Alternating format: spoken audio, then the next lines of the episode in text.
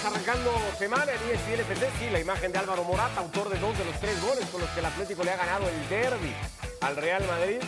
Tenía apenas una victoria en los últimos 14 que se habían jugado con Dionisio Estrada, con Alex Pareja, con Fernando Palomo para platicar ese y otros muchos temas del fin de semana. Dionisio, ¿cómo andas? Muy bien, Ricky, gusto saludarte también a Fer y lo mismo a Alex. Y por supuesto, espero que el Real Madrid eh, le hayan dado su baño de humildad, ¿no? Después del de ha salido bastante mal parado, hasta exhibido casi el equipo blanco. Fer, ¿cómo andas al tiempo que vamos ya viendo lo sucedido en el Metropolitano? Un gusto saludarle, fecha 6, pero es que el, el vitro, la mala onda que hay en las redes después de esto, como, que está ya metido en plena temporada. Y pareciera así, por lo menos así también entendió el partido del Atlético de Madrid. Lejos estuvo para el Atlético de ser un partido eso, Alex, que dice Fer, de, fecha 6, parecía una semifinal de Copa del Rey, una eliminatoria de Champions. Ese fue el ambiente del Metropolitano. ¿Qué tal? ¿Cómo estáis? Le tenía muchas ganas el Atleti al Real Madrid porque hacía mucho tiempo que no conseguía una victoria así de, contundente y además también porque el equipo del Cholo sabía que si perdía ya se desenganchaba moralmente de, la lucha por los primeros puestos. Este partido era importantísimo para mantener enchufado al Atlético de Madrid. Estamos viendo el gol anulado por ese fuera de lugar de Rudiger y después el cabezazo otra vez de Morata. A mí que me explique David Alaba qué estaba, a quién quería marcar cuando deja solo a Morata dentro del área En los dos, la marcación del Real Madrid, en los tres cabezazos básicamente terribles. Eh, ayer para la gente de ESPN Deportes, en ESPN Plus, tuvimos la oportunidad de platicar con varios de los protagonistas del Atlético de Madrid. Parte de lo que dejaban algunas de sus declaraciones, Antoine Griezmann hablaba de lo contento que estaba por el trabajo en el equipo. Los goles a veces vienen, decía, a, otros los tienes que buscar más. Cuando pitó el árbitro, ves a los compañeros con una sonrisa contra un rival así, un ambiente increíble en casa. La, pregunta tenía que ver si era un resultado liberador para el Atlético por el antecedente inmediato del resultado en Mestalla y por cómo estadísticamente se había dado el clásico en eh, los últimos años. Al Cholo ¿no? Él dijo que el del fin de semana pasado había sido su peor partido al frente del Atlético. Le preguntábamos si el de ayer había sido su mejor derby como técnico del Atlético de Madrid. Entra, dijo, eh, en los que interpretó el equipo mejor. Encontramos los caminos para dificultar al rival y aprovechar los mejores movimientos ofensivos. Cuando se hace de la mejor manera, las cosas salen, tomándolo con mesura, Simeone, pero evidentemente no ocultando la alegría y eso, ¿no? el desahogo un poco, la liberación que sintió el Atlético de Madrid pasando por el partido. Vamos a ir dividiendo un poco todo este análisis que hay, porque creo que hay que hablar del equipo eh, vencedor, del vencido, de algunas mm, cosas que deja el partido. Algunos han insistido en el tema de la polémica arbitral con dos jugadas particularmente, tres si queremos incluir la de Jiménez. Lo intentamos tocar un poquito todo. Fer, arrancando con el vencedor, con lo que hace bien el Atlético de Madrid, con las razones por las que el Atlético domina el derby como lo terminó dominando. Porque ejecuta muy bien el plan. El plan era abrir la cancha, jugar mucho con los laterales, porque atacó la debilidad del Real Madrid, que eran justamente a esos laterales que había puesto, uno porque no lo es y el otro porque ha actuado nervioso desde que arrancó la temporada. Nahuel Molina interpreta muy bien lo que tiene que hacer ante Fran García. Del otro lado, eh, a mí me ha sorprendido mucho lo que he encontrado en, eh, en, Samuel Lino, el Cholo Simeone, quizás hasta una versión mejorada de Yannick Ferreira, y eso que Yannick Ferreira parecía eh, la niña del ojo de, del Cholo Simeone. Se fue y se daba la sensación que estaba perdiéndose de, más de mitad del equipo y sin embargo Samulino ha, ha, llegado incluso en ese mal partido que juega el Atlético de Madrid contra Valencia a dejar muy buenas sensaciones, las aprovecha y de nuevo nos deja ver que Lucas Vázquez le conoce la espalda a todos los extremos que ve en la liga. Ahí nace algo que luego genera eh, una tensión mayor o desde ahí parte algo que hizo muy bien el Atlético, que mostró todavía o dejó ver todavía mucho peor a un eh, eh, equipo del Madrid con necesidad de encontrar representantes para, para esa zona y eso que no parecía estar descubierto el puesto. Eh, David Álava ha, quedado en distancia en cada uno de los cabezazos y mal todavía, o peor aún, porque terminó exponiendo a Fran García en el tercero, lo que me pareció también acto de un veterano de, poco sentido, pero los centrales del Madrid terminaron desnudos en el partido frente al Atlético y por ahí nadie, y me incluyo, habló sobre la necesidad de encontrar buenos representantes. Incluso cuando preguntaba en el Real Madrid si iban a ir a buscar a alguien en sustitución de Militao, la respuesta era no. En el Madrid no vamos a ir a buscar eh, sustitutos por todos los futbolistas que se lesionan. Hoy me parece que se están preguntando por qué no lo hicieron. Más que extrañar a Vinicius, da la sensación el derby que lo que más echó en falta el Madrid fue a Militao y a Dani Carvajal por el momento igualmente que atravesaba el lateral derecho del Real Madrid. Eh, ¿El Atlético se confirma, uh, Diony, como un verdadero aspirante al título con el partido que juega ayer en el Metropolitano? Sí, va a hacer lo que hizo ayer justamente en su estadio, a imponer eh, su autoridad, sí, claro. Pero si vamos a ver el Atlético del Valencia o el Atlético de mitad de semana ante la Lazio, pues eh, te genera algunas dudas. Pero lo de ayer, yo creo que lo más importante, al mar, independientemente de la victoria, fue lo fácil que se vio que el Atlético de Madrid hizo las cosas para ganar el partido y que no haya encontrado una resistencia real por parte del Madrid. Porque es cierto, primer, desde primer minuto concentrado en el juego, intensidad, atacamos, eh, abrimos las bandas y metemos servicios. Lastimamos, perfecto. Creo que el único detallito que se le pudiera criticar al equipo del Cholo Simeone fueron esos últimos 15 minutos de la primera mitad, donde el equipo se echa completamente atrás, teniendo la ventaja de 2 a 0, le cede completamente toda la iniciativa del Madrid y ahí entonces el Madrid agarra fuerzas, se pone 2 a 1, eh, por poco empata el partido, le anulan una anotación y creo que a mitad del, del partido, en el vestidor se da cuenta el Cholo Simeone de que no puede tomar esa estrategia en lo que resta del partido. Y cuando viene el arranque del segundo tiempo, pues ya sabemos el tercer cabezazo y la tercera anotación. Pero ayer lo del Real Madrid fue paupérrimo, pero lo del Atlético de Madrid fue sensacional. Una, fue una victoria tan fácil yo nunca me lo esperaba. Lo contaba también el Cholo Simeone, dijo al medio tiempo hablamos, si seguimos el partido como lo habíamos terminado en la primera parte, lo vamos a perder. Tenemos que regresar a hacer lo que estábamos haciendo. Ese fue el discurso que dice el Cholo, le dio a los futbolistas en el descanso. Alex, antes de pasar con el vencido, algo más que quieras destacarle a un equipo del que hay que decir, tú hace mucho tiempo vienes hablando bien y le vienes creyendo. Supongo que esto no, y lo redobla tu confianza con el Atlético. Pone como favorito a ganar la liga. Sí, sí, sí, sí, ¿qué tal? Eh, pues la verdad es que, a, ver, me, gustó ver al Atlético de, la cara concentrada, de, la cara A del Atlético de Madrid. La cara B es la que vimos, como decía Dionisio, en la cancha del Valencia, la que vimos en algunos ratitos en el Olímpico de Roma, pero el Atlético de Madrid, si está bien enchufado, eh, tiene plantilla. Y a mí lo que más me gustó fue eso, fue el uso de los dos carrileros. Había detectado que, que el Madrid, como venimos avisando, es un equipo muy estrecho y no solamente son los laterales, sino la gente que tiene que ayudar a los laterales.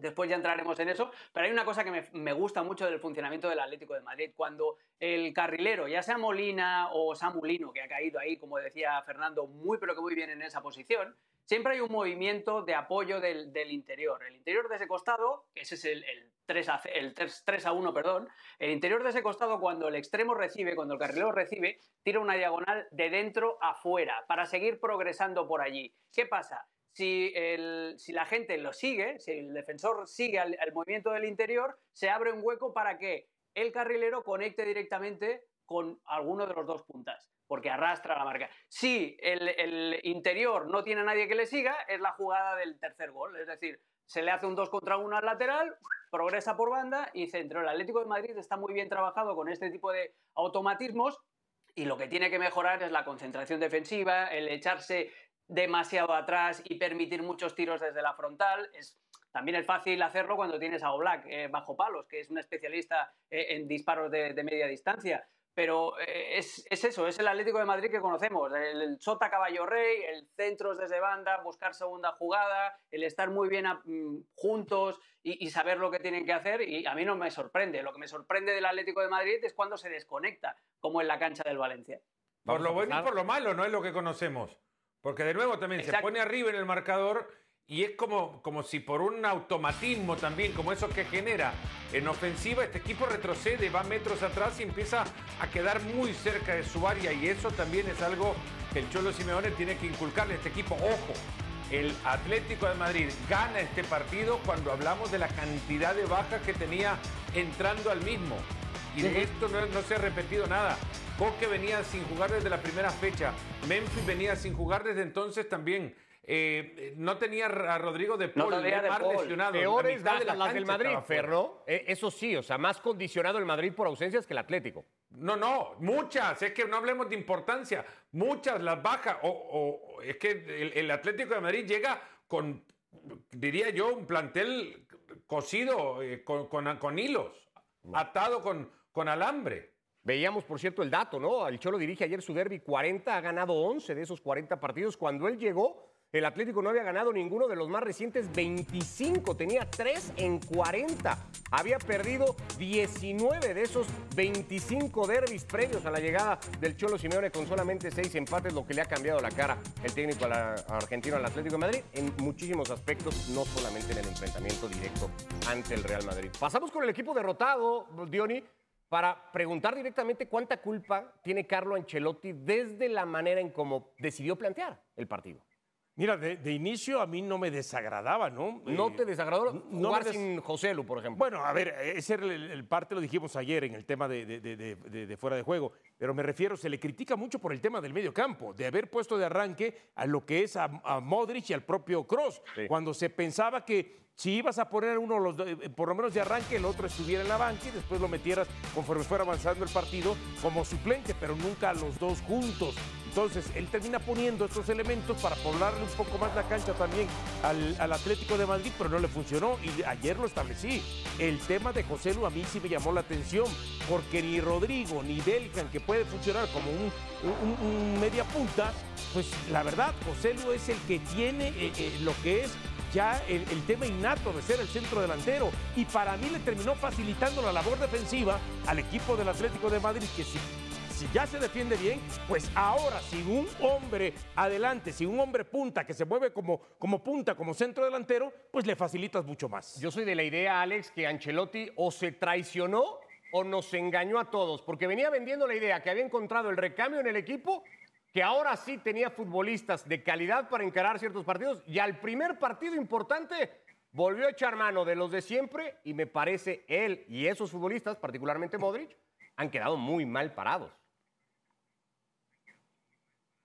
Sí, eh, intentó eso, intentó seguir eh, reflotando a la vieja guardia para los partidos importantes, pero ya no caben. Cross, Modric y Bellingham no caben los tres en, el mismo once. Y os lo explico, ayer eh, cambia el sistema, ¿eh? Ancelotti. Ancelotti juega ayer con su famoso árbol de Navidad, el 4-3-2-1. Eh, juega con Camavinga de pivote, Cross interior izquierda, Valverde interior derecha y luego por delante dos mediapuntas muy cerraditos, Modric y Bellingham. Eso era para quedar bien con Modric, para quedar bien con Bellingham y para quedar bien con Kroos. Y no quedó bien con absolutamente ninguno. Entonces, ¿qué le pasaba al Madrid? Que era un equipo extremadamente estrecho en ataque. Eh, al final, en ataque, la secuencia era los dos centrales, lo- esos tres centrocampistas que os he dicho por delante de ellos, y luego arriba de extremos Fran García y Lucas Vázquez con Modric y Bellingham me- moviéndose por detrás de Rodrigo. Es decir, mucha acumulación de talento por dentro, poca capacidad de desborde por fuera. Y luego, además, cuando llegaba el balón a, las bandas y Fran García y Lucas Vázquez levantaban la cabeza, ¿a quién le van a tirar el centro? ¿A Rodrigo? ¿Que es así? No. Entonces,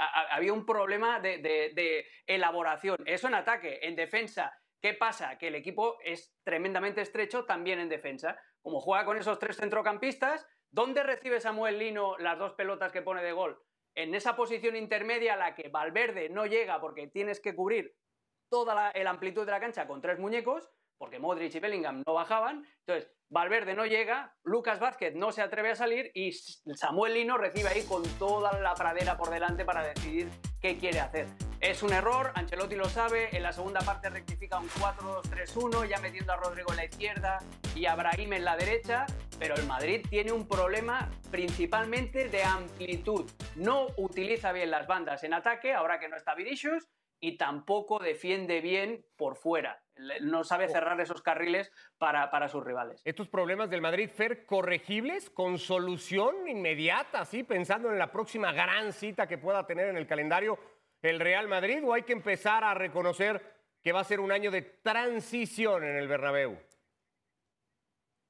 De la defensa ya hablamos, yo creo que se corrigen, pero solamente en la cabeza de Carlo Ancelotti bajo la construcción de una premisa, confianza. Y no sé si es ahora el momento para conseguirla porque pudo haberla logrado antes en futbolistas como Brahim Díaz, por ejemplo. Si Rodrigo ha dicho por diestra y siniestra que su posición eh, más cómoda es el de la, de extremo por el costado izquierdo, tenés un centro delantero en José Lu, pues utiliza a Brahim Díaz por el costado derecho, probarlo al menos.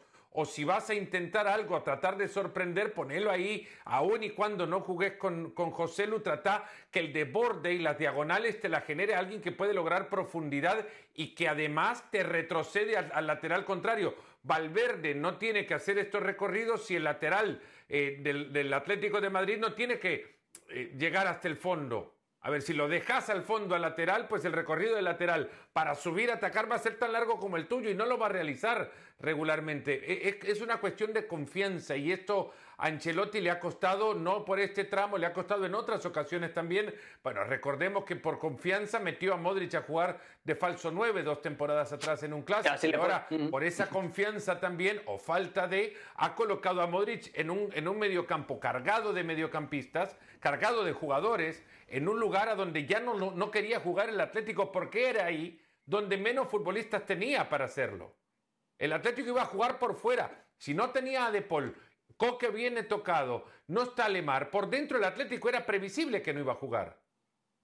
¿Puede el Madrid plantearse esto, Diony? Un año de transición, un año de decir, bueno, no reforzamos el plantel, lo vamos a hacer el año que viene, que llegue X, fulano, Mbappé o el que tenga que llegar. ¿El Madrid puede pensar en un, en un año así? No, no puede. El, el madridismo no se lo permite. ¿Y lo de ayer no lo obliga a empezarlo a considerar? claro, claro que lo obliga. La cuestión es ver si realmente quieren, pero dale, eh, por lo menos de acuerdo a los informes que se manejan desde la cúpula del Madrid, no van a traer y ya no pueden eh, hasta cierto punto nada antes del mercado de verano, diga de invierno, y, y, todo parece que lo quieren tirar hacia el mercado de verano. Si es así, el Real Madrid va a tener muchos inconvenientes porque hay que ver entonces cómo se recupera Vinicius, cuál es el ritmo que vuelve a tomar, qué pasa con el tema de Militao y lo de Courtois ya sabemos que le va a llevar prácticamente toda la temporada. Entonces necesita refuerzos, pero no están dispuestos a abrir la cartera ahí.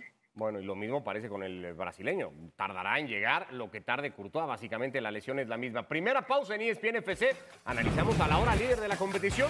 El Barça le remontó el partido al Celta de Vigo y está empatado con el Girona primero de la tabla. Venimos con eso y con el primer mes de temporada permite sacar ciertas conclusiones para pensar lo que va a suceder.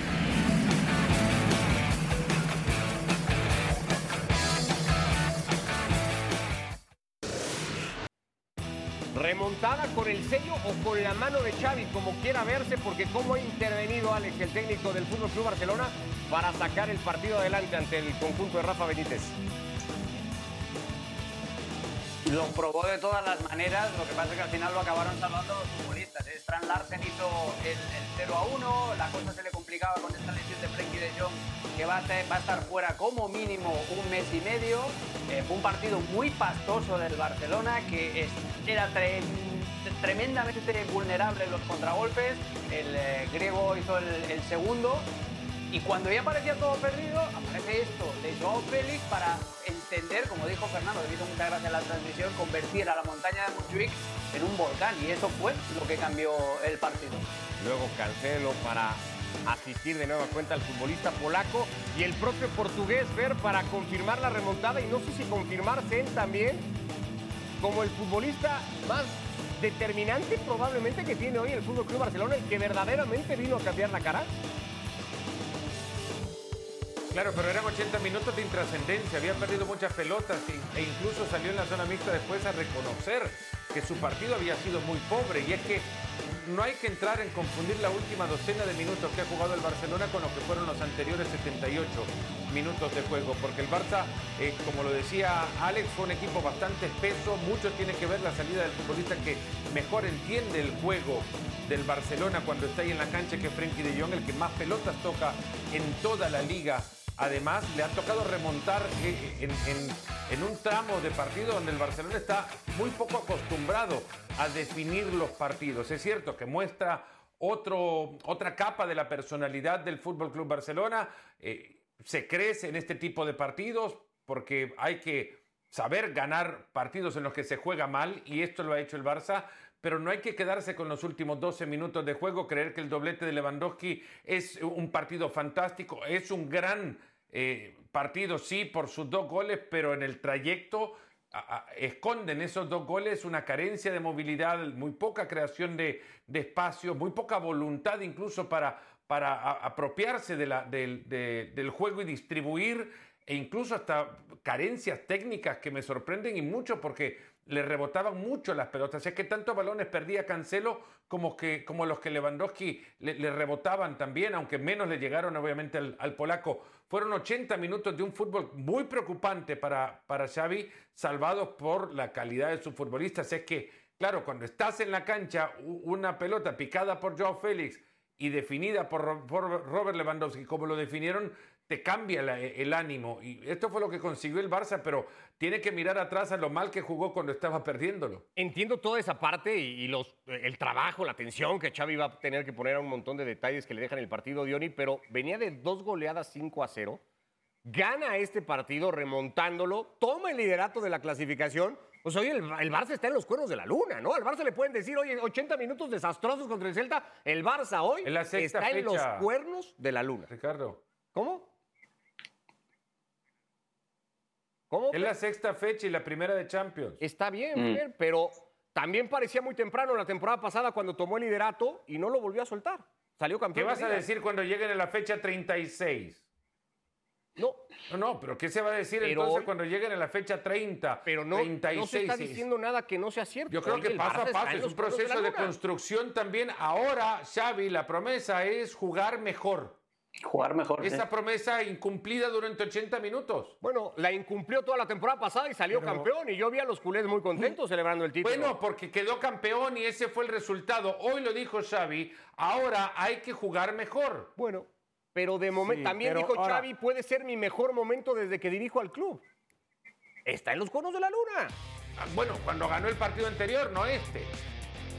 No, eh, es cierto, es una capa de, de crecimiento consigue un resultado a plomo y de una manera que no regularmente lo hace, Montjuic parece, como lo decía Alex, un, estadio volcado por su equipo cuando juegan bien o porque les emociona, la van, a la van a pasar bien y lo van a llenar. Pero este equipo necesita verse en los 80 minutos que no, que dejaba pasar el partido y lo perdía de la nada. Ahora, a mí sí me da la impresión que esos 75 minutos donde Barcelona chocaba y chocaba, donde con Ristic y Mingueza te cerraban eh, las bandas, donde Beltrán desde el medio campo se metía y con esa línea de 5 en el fondo y una más de 4 adelantito de ellos, le estaban complicando. Yo sí soy de los que pienso que parte de la reacción del Barcelona, más allá de ese tremendo pase que le pone yo Félix a Lewandowski o que de pronto tira eh, todo el camión hacia adelante, entrando por supuesto Valdé por un lado para sacar a Christiansen, después meter de, a, a llamar la miné para que también vaya por el otro sector. Entonces le tira todo el camión. Sí pienso que cuando cae el segundo gol del Celta de Vigo, el Celta dice, partido sentenciado. Ah, ya está, no nos están haciendo daño, no pueden este, pasarnos. Y en ese momento no sé si cayeron en un tipo de exceso de confianza y este Barcelona en 12 minutos es un equipo que no te puedes permitir caer o relajarte en ese sentido. Esa impresión me dio a mí, ¿no? Y entonces Barcelona termina dándole vuelta a esta situación. Es cierto, hay que fijarse mucho en esos 75 minutos donde prácticamente no, pudieron hacer. Yo no digo que no, yo lo único que digo Entiendo es que, está el, partido anímicamente al Barça lo dispara muy arriba. Más ah, allá de todo lo que tenga que trabajar en cancha Xavi, lo pones, el ánimo del club está lo en las nubes. Lo pones en el liderato de la competencia con un partido que lo perdías 2 a 0, que no se veía cómo le podías dar vuelta y lo terminas ganando 3 a 2. Además, con un Lewandowski que marca eh, por cuarta ocasión eh, su quinto gol en, cuatro partidos consecutivos. Perdón, Alex, ibas a decir algo. Ah, no, no, que, no, lo que decía Dionisio de, de, la complacencia del Celta de Vigo, yo creo que fue al revés. El Celta, eh, sobre todo en los partidos en casa que ha jugado esta temporada, ha cometido errores muy groseros en el tramo final de los partidos, más lejos contra el Mallorca, y, ha acabado perdiendo. Y, yo creo que en la cabeza de los jugadores del Celta estaba esa pesadilla de partidos anteriores en los que jugando muy bien habían dejado escapar los puntos. Y hay una jugada en el minuto, creo que 75, lo dijimos en la transmisión.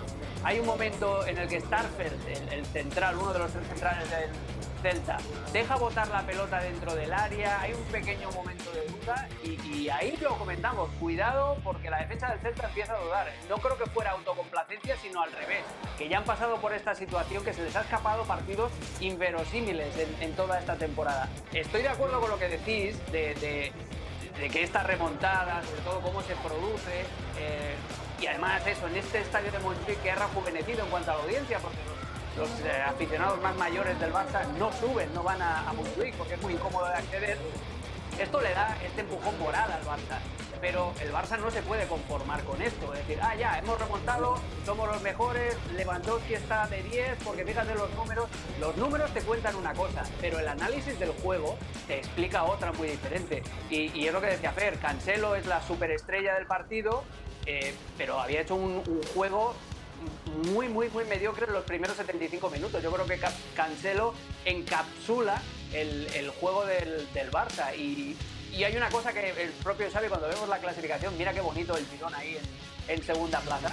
Eh, hay una cosa que dice Xavi al final del partido que me gustó mucho, que en uno de los goles, eh, él eh, da, da el crédito necesario a la Yamal por mantener la amplitud, por estar pegadito en la banda derecha.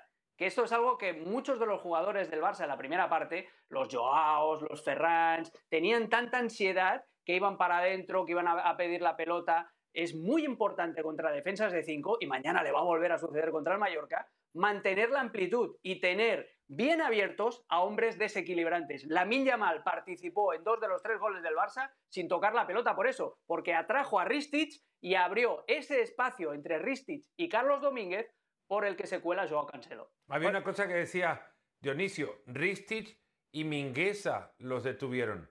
Hay que ponerse a pensar, ¿no? En los, los apellidos que mencionás. Ristich Claro. y Mingueza.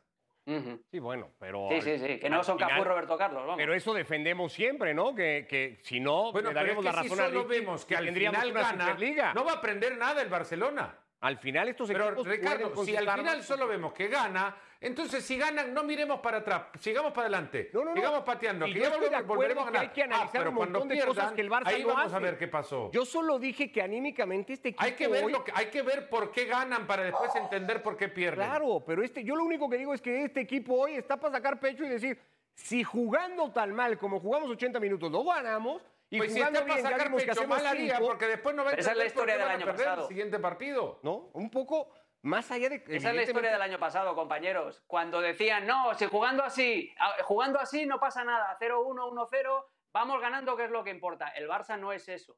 Y si el Barça se queda con este simple análisis, no va a aprender nada y no va a mejorar nada, que como dice Fer, y tiene toda la razón, es uno de los objetivos de Xavi esta temporada. Pero el juego también es psicológico, Alex Fer, y el Barça tiene que mandar este mensaje de empezarse a sentir, aunque estemos en septiembre, de empezarse a sentir el rival a vencer, el campeón vigente y decir, mira, ¿eh? Que yo gano jugando bien o jugando mal. Ya lo es. Gano, porque soy el Barça. No tiene nada de malo, ¿eh? No solo es jugar bien, claro que tienen que tratar de jugar bien, pero el mensaje psicológico que manda el Barça Pero a es ver, brutal, me si jugando bien es como se ganan partidos. No por lo menos con más regularidad. No siempre los, los criticamos toda la jugando bien, temporada bueno, ganando entonces 1-0. también es de jugar mal y ganar. No siempre. También es de jugar Jugar mal y bien ganar, pero te, más pu- te pregunto ganar. si te Pero jugarías. No siempre se así, Pero comparto si te, jugaría- te jugarías algo de tu sueldo a los 75 minutos. El año ¿A qué pasado lo ganaba el ¿cuántos partidos Barça? ganó el Barça? Jugando mal y Un ganando de montón, 1 a 0. Un montón. Y fue campeón. No siempre. eh, El Barça está en todo su derecho de pretender jugar mejor. Debe jugar mejor. Lo único que digo es, en el aspecto psicológico, el Barça hoy mete mucho miedo con la remontada que ha tenido. No sé si para ponerlo de candidato número uno al, a- como candidato al título, mes de temporada, la recalcamos porque tiene razón Fer, estamos apenas en 24, 25 de septiembre, hay mucha temporada por delante, pero aquí ahí están los tres candidatos. Mm, Nos quedan 17 lugares vacíos que ni siquiera consideramos, hay solamente tres candidatos. Los ranqueamos con primer mes de temporada, Alex. Uno, dos y tres. Ve, eh, no habéis puesto el Girona, ¿eh, bandidos? Que va No. segundo. No, Si su técnico lo Eh, acaba de bajar de la posibilidad de competir por Europa, Alex. Un error, por cierto, para mí en la declaración de Michel, ahora que estamos Ah, con el tema hombre. psicológico. ¿Por qué lo va a No, bajar? no, su paso a paso. ¿Qué vas a hacer con un equipo como el Girona? Le va a decir a su futbolista que va a jugar la Champions. No, pero ¿por qué tu técnico en fecha 6 que estás haciendo un temporadón te va a decir jugando en tercera división. A vos te dice una cosa, a los futbolistas le pondrá otra cosa en la cabeza. Bueno, pero lo que dijo hoy lo leyeron los futbolistas. Girona un equipo de Champions ya. Lo que dijo hoy públicamente lo leyeron los futbolistas y dirán, ¿y por qué no podemos creer que podemos ir a Europa? Pero bueno, no está el Girona, Alex. En efecto. Porque ya Michel les dijo a sus futbolistas, hoy voy a decir algo que, no es para ustedes, es para, para los de afuera, que entienden poco. ese es el mensaje, ese es el mensaje que muchos entrenadores utilizan. ¿eh? Dicen algo y, hacen la explicación luego a puerta cerrada, decir, no, no os preocupéis por esto, que esto es el huesito que les he soltado a estos, para que se entretengan y nosotros vamos a lo nuestro. Ese es muchas veces cómo funcionan los entrenadores de, primera división. A ver, 1, eh, 2 y 3, Barcelona, Atlético de Madrid, Real Madrid. Al Barça hay que darle el beneficio de la duda de ser el vigente campeón y además tener esta plantilla con más opciones ahora, con la aparición de Lamin, con, con Joao Félix, con Joao Cancelo, etcétera, etcétera, etcétera. Segunda posición para el Atlético de Madrid y yo creo que el que queda más desnudo tras estas primeras seis fechas es el Real Madrid, porque, porque es eso, porque ya arrancaba con un déficit del 9 y ahora que no está sobre todo militado, ayer lo vimos, así van a sufrir más de un partido. ¿Alguien va a cambiar algo? Porque creo que podemos quedarnos ahí. ¿O a ti te noto con ganas de cambiar? A ver, yo sí le tengo que, como dice Alex, el tema de Barcelona que ha venido de más a menos, ¿no? Ha remontado, tiene seis puntos, pero yo sí sigo sosteniendo al Real Madrid en la segunda posición. En la segunda, o sea, tú harías así. Sí, entiendo que ayer lo supera. De, o sea, el Atlético no te da ni con el de que hizo. De, la, A a la Z lo supera en su, totalidad. La verdad no había visto una actuación del Real Madrid tan estéril nunca como la de ayer. Pero este Real Madrid, cuando lo hemos visto que aparentemente está en problemas, que no da para más, que puede, le pueden ganar, que puede quedar eliminado en Champions por tal o cual equipo, de pronto, pum, de no sé de dónde sale, que gana partidos, no sé si sea la mística, en la historia, lo que sea, y no lo puedes descartar. Yo soy desde el principio, pensé que el título va a estar entre Barcelona y Real Madrid y dejo en el tercer lugar. ¿Regreso al orden de Alex, Fer, o vas a cambiar otra cosa? Por favor, porque han sido muchas versiones ya las que se han visto en esta temporada, seis partidos el, Atlético me ha dejado esa duda del partido contra el Valencia que puede llegar a, hacer ese tipo de, equipo para eh, dejarlo en el segundo. Si no lo ponía peleando el título con el Barcelona, que también entre el partido del Celta contra Getafe, por ejemplo, ya se ha pegado a tascones importantes. Y esto a la fecha 6, lo que se viene más adelante no va a ser menos eh, o más fácil para el Barcelona sin Pedri y sin Frenkie de Jong empezando mañana por la visita al Mallorca de Javier Aguirre, porque hay jornada doble y aquí estaremos en ESPN FC. Frankie de Jong que se dice ni estaría para el 28 de octubre la temporada de la fecha del clásico. Ya decían, más o menos mes y medio decía Alex, ¿no? Por el dominio del Manchester City, en las mismas apenas seis fechas, pero ya con señales suficientes para decir que se quiten los demás.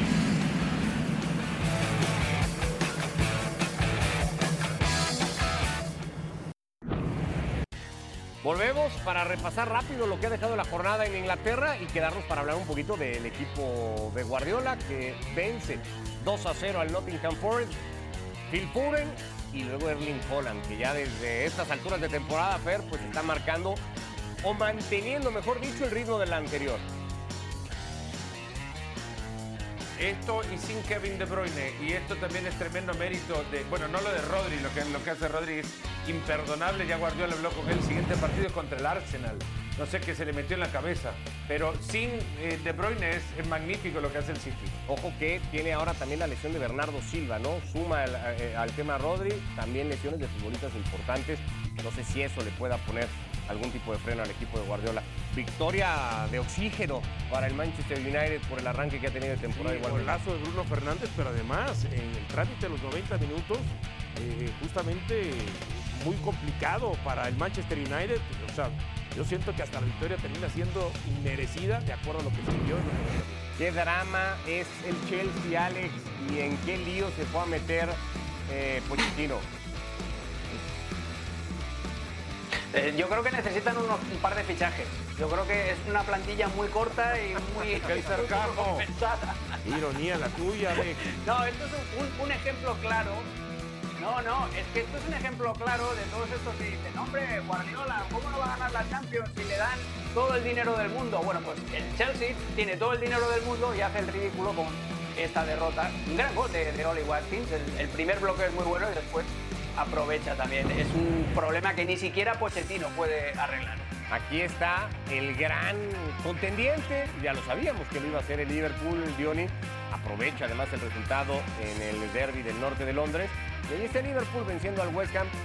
Salah, un golazo de Darwin Núñez y Diego Jota para vencer Sí, a los cambios. Antes vino, por supuesto, el empate y después ya en el segundo tiempo el Liverpool terminó por aquí con este golazo de Núñez eh, por llevarse la ventaja y sobre el final ya el alargue. ¿no? Y vaya cualidad del uruguayo, ¿no? Porque termina siendo tal cual un golazo. Lo ganaba dos veces el Arsenal, pero apareció dos veces Son para empatarlo con un Tottenham. está en un estado, creería, bastante increíble, Fer, porque cualquiera hubiera imaginado que sin Kane la vida iba a ser muy difícil en Londres. No, y lo que está haciendo Ange Postecoglou también sorprendiendo a muchísimos que consideraban por su proceder que no merecía dirigir en la Premier y demás. Está dominando el fútbol con la mitad de la cancha. Y, eso en un equipo como el Tottenham creo que se aprecia. Ahí estaba el coreano de nueva cuenta para empatar el partido 2 a 2, un resultado que ya se sabía fuera el que fuera iba a beneficiar al Manchester City porque veía cómo se quitaban puntos sus dos más inmediatos perseguidores. Paso perfecto del City, que es el único equipo entre las cinco grandes ligas europeas que ha ganado todos los partidos y pues que ya no sé si a estas alturas camina Alex, para empezarlo a considerar equipo de época. Hablamos de los equipos de época, esos que dominaron, que repitieron generalmente en Europa. Europa suele ser como el principal parámetro, ¿no? Para decir qué equipos terminan. Algunos dirán que este City ya es, por su juego y filosofía y un montón de cosas, un equipo de época. Y por los títulos también en la propia liga sí, inglesa. pero, sí, Aunque pero faltaba no sé lo que si era la esta Champions. versión Pero solo ha ganado una Champions. Entonces ahora le van a pedir 17 Champions para que sea un equipo no. de época. Sí, Porque 17 Dionis no. quiere solo ha ganado una Champions y, y- solo ha dominado la. Premier League, que para los mismos que dicen que solo ha ganado la Champions es la mejor liga de Europa, ¿no? Bueno, eso no es. No, yo ya lo veo como Ya lo de, ves. de época, claro. Lo veo. Y si sigue ganando títulos, con mucho mayor razón. sí. No necesita de los títulos ya para ni de ganar nada más, Alex, este Manchester City. No lo necesita, pero va a seguir ganando. E- Esa es la sensación, porque es que los ves jugar y, van perdiendo piezas. O sea, cualquier equipo, hace cuatro años, eh, pierde el Manchester City a De Bruyne y a, y a Bernardo Silva, y es un drama, y es un problema para penetrar en las defensas rivales. Eh, ya el equipo se cortocircuitaba. Ahora tiene mil variantes, pero mil variantes. Y tiene conducción en el centro del campo, los, los nuevos como Doku, aunque no sea el, el extremo más preciso del mundo, pero le aporta la energía y el desequilibrio por fuera. eh, los, los tres centrales cerrando le dan una solidez que blindan al equipo de cara a los contragolpes rivales, que era su principal talón de Aquiles. Yo para mí el, el es el gran favorito, ya es equipo de época, eso ya te lo digo yo, por, por cómo juega, porque da gusto ver eh, cada partido del, del Manchester City y sobre todo por eso, porque al final detectas que es, más allá de las individuales, que son tremendas, pero detectas un patrón de, estilo, detectas un sistema que funciona por encima incluso de todos estos eh, gigantes. Y yo creo que el que le puede volver a inquietar o le puede volver a exigir el máximo este año va a ser el Liverpool. Porque ha refrescado su centro de la cancha, el Liverpool ya no tiene a Fabiño, Henderson y Milner, que era eh, la eterna tripleta en el centro de la cancha, y esto le ha dado más energía, la consagración de Darwin Núñez, la recuperación de Luis Díaz y el hecho de que solo, entre comillas, tienen que jugar la Europa League, que no van a tener el roce y el desgaste de Champions, yo creo que el Liverpool este año va a ser el que Pero les que va están apretar obligados a ganarla, ¿no? Hace ya tres o cuatro temporadas. Ojo que el Tottenham no va a tener ni siquiera la distracción europea y para como lo vemos, no sé si le va a dar al Tottenham, pero el Tottenham va a estar mucho más descansado que el resto de equipos. Mm. ¿El Barça de 2009 o el City 23-24? Fer, estas te encantan, ¿no? No, el Barça del 2009. Pero eso ya es una cuestión de preferencias, ¿no? Eh, Yo creo que ese equipo, bueno, incluso el, de la 2010-2011, que termina jugando una final fantástica y una de las mejores exposiciones de fútbol en Wembley ante el Manchester United. Yo creo que ese equipo ya tenía asimilada la idea del juego de posición, tenía mejores ejecutores o ejecutantes, perdón, que en aquel momento, por mucho que la carrera de algunos de los que ya estaban en el 2009, Henry, Eto, digan otra, digan, eh, hablen de, de otra dimensión, aquellos que entendían el fútbol, como Villa, por ejemplo, eh, lo hacían con una cercanía y abrazaban el libro de juego de Pep Guardiola de otra manera.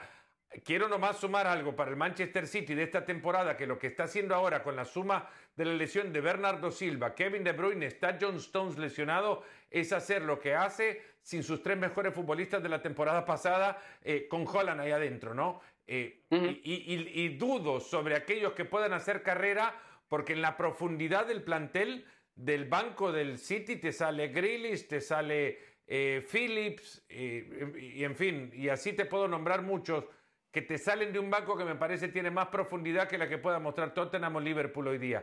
Lindo partido sería, no sé, habría que preguntarle a Pep en algún momento qué equipo él elegiría.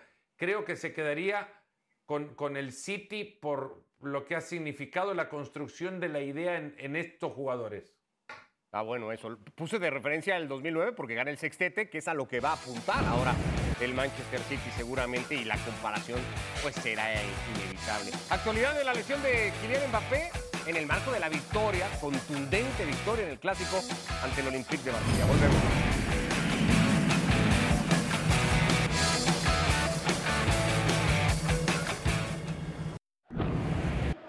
Bueno, el Paris Saint Germain venció al Olympique de Marsella, esa es la gran noticia y tal vez la principal para como había arrancado temporada de hoy el equipo de Luis Enrique.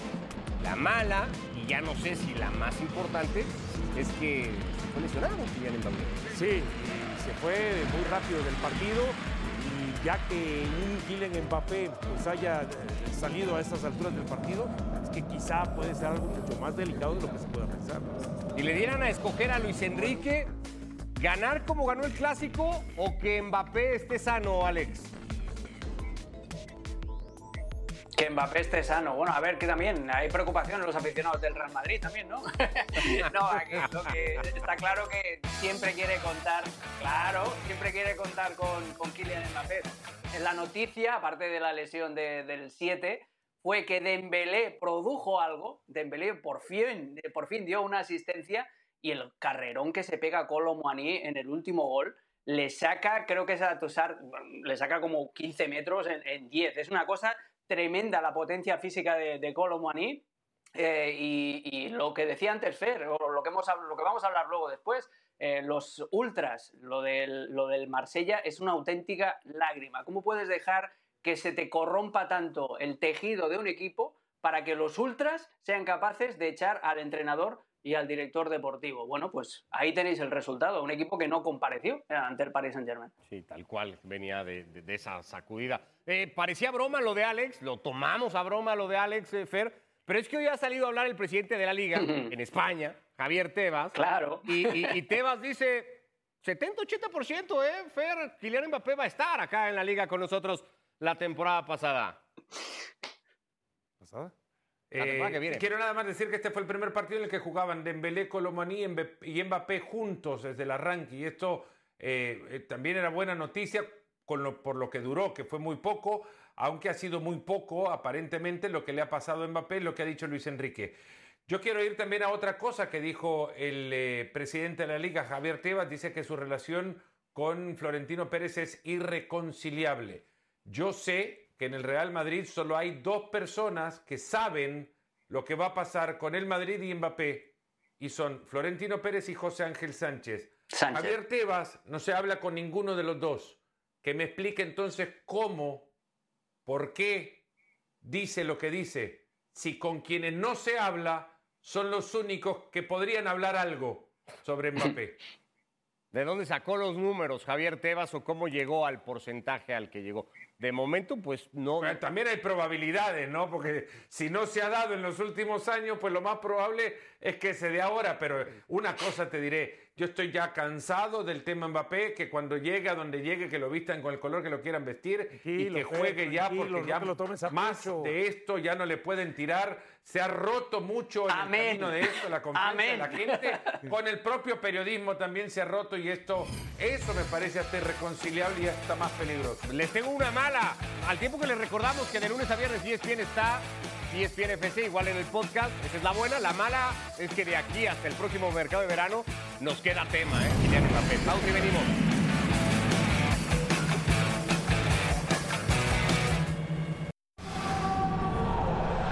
Hoy se confirmó, además de los 15 detenidos que dejó el clásico en Holanda entre el Ajax y el Feyenoord, que el juego se va a reanudar el miércoles. Hay 35 minutos de por jugar un partido que la verdad está resuelto ya a favor de, de Rotterdam. Duro da la impresión que así es, ya lo ganaba 3 este, a 0 y por supuesto se ve difícil y complicado. Estaba la posibilidad de, cancelarlo o dejarlo a, a donde había llegado. Yo creo que lo mejor era dejarlo como había llegado. No sé si es en el afán de erradicar este tipo de comportamientos, Alex, esas son las cosas que se tendrían que hacer, que el partido no se vuelva a jugar o no sé si está bien que se termine disputándose. ¿Cómo lo ves? Mira, esta gente son como los perros, solo aprenden a periodicazos en el hocico y, y hay que castigarlos. Yo tengo miedo de cuando haya un Feyenoord Lazio en Liga de Campeones, que es en la fecha 3, cuidado ahí. En general ese grupo, Fer, ¿no? No, no, no vamos a tener tiempo, pero cualquiera de esas cuatro aficiones es terrible, ¿no? Pensando en Europa. Me preocupa mucho lo que pasa ya, eh, muchos eh, hooligans tomando control del fútbol. Totalmente. Sí, Así cerramos esta edición hoy de ESPN FC, así arrancamos fin de semana. Gracias, Fer, Alex, Diori. Gracias. Les vaya muy bien a todos.